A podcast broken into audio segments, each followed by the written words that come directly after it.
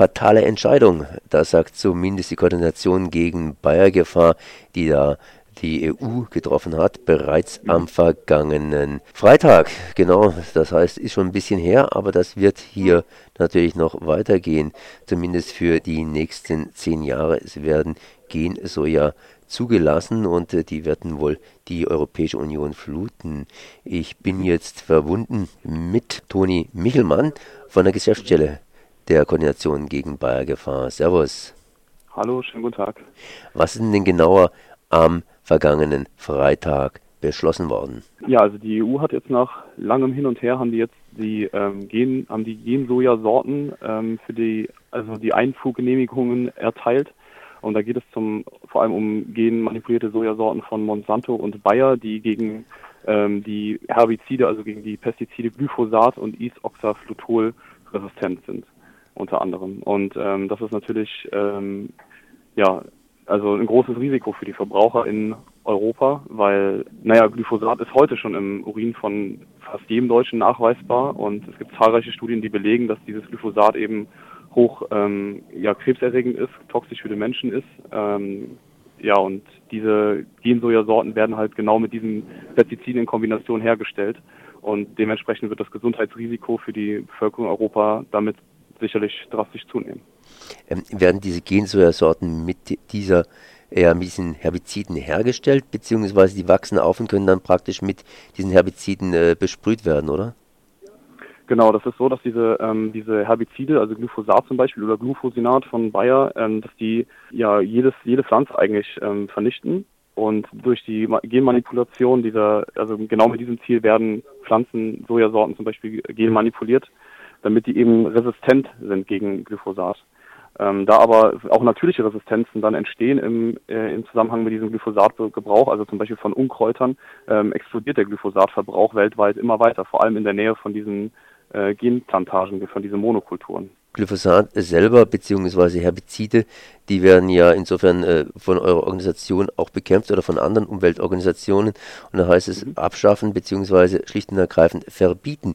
Wie sieht es denn jetzt mit dem Einsatz von Glyphosat aus beziehungsweise den anderen Herbiziden? Also ähm, 2017 soll eine ähm, Liste von zwölf Herbiziden vom EU-Markt verbannt werden die Entscheidung, die ist, also da wird noch ein bisschen drum gerungen, aber eigentlich steht es fest, dass 2017 zumindest einige ähm, hochgefährliche Pestizide, die noch gefährlicher sind als Glyphosat, vom Markt genommen werden.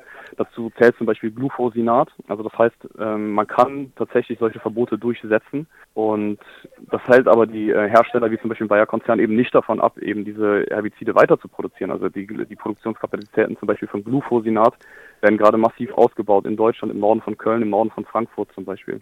Mit Glyphosat sieht es so aus, dass jetzt zunächst einmal die Verlängerung um 18 Monate äh, bescheinigt wurde. Das sind aber auch politische Entscheidungen. Also ähm, da werden seit langer Zeit wird das wird das ähm, umkämpft, ob äh, also die die Begrifflichkeiten umkämpft, ob das jetzt tatsächlich krebserregend wäre oder nicht. Und da geht es halt wirklich um einen Markt von Dutzenden Milliarden im Pflanzenschutzbereich zum Beispiel weltweit und entsprechend ähm, politisch muss man auch diese Entscheidungen interpretieren, dass da eben jetzt diese Verlängerungen äh, zugelassen wurden.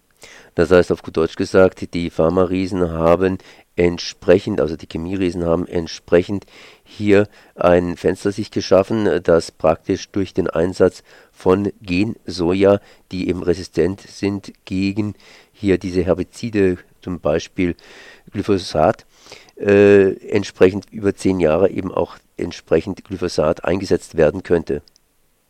Genau, Glyphosat wird ähm, ja vor allem, also es wird in Europa massiv eingesetzt, aber ähm, Gebiete, in denen das massiv eingesetzt wird, ist halt sind zum Beispiel ist Argentinien. Da sind wir seit knapp 20 Jahren explodieren dort die Anbaugebiete von ähm, genmanipulierten ähm, Pflanzen und in dem Zusammenhang damit auch ähm, eben der Glyphosatgebrauch oder der Glyphosinatgebrauch. Und ähm, diese Belastungen, die bleiben natürlich in den ähm, Pflanzen enthalten.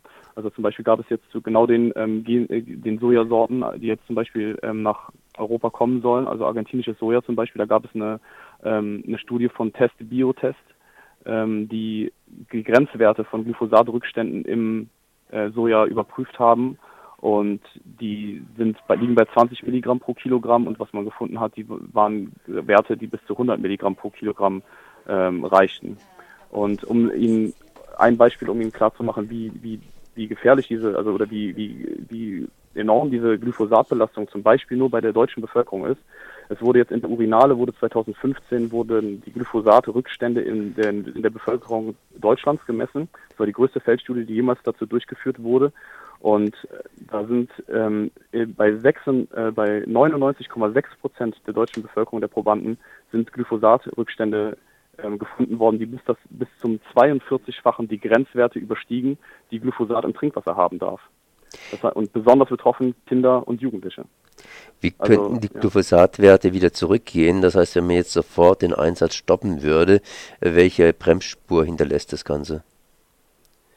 ja, wie soll man sagen, also diese ähm, Belastungen, die haben natürlich ihre Wirkung auf den Körper, trotzdem wird das mit der Zeit, ähm, soweit, soweit ich weiß, wird das abgebaut mit der Zeit, langfristig, lang, langsam, aber dennoch ähm, hinterlässt das natürlich Spuren. Also wenn das im Organismus ist, hinter, ähm, hat das da seine schädigende Wirkung, auch wenn es nur geringe Spuren da ist.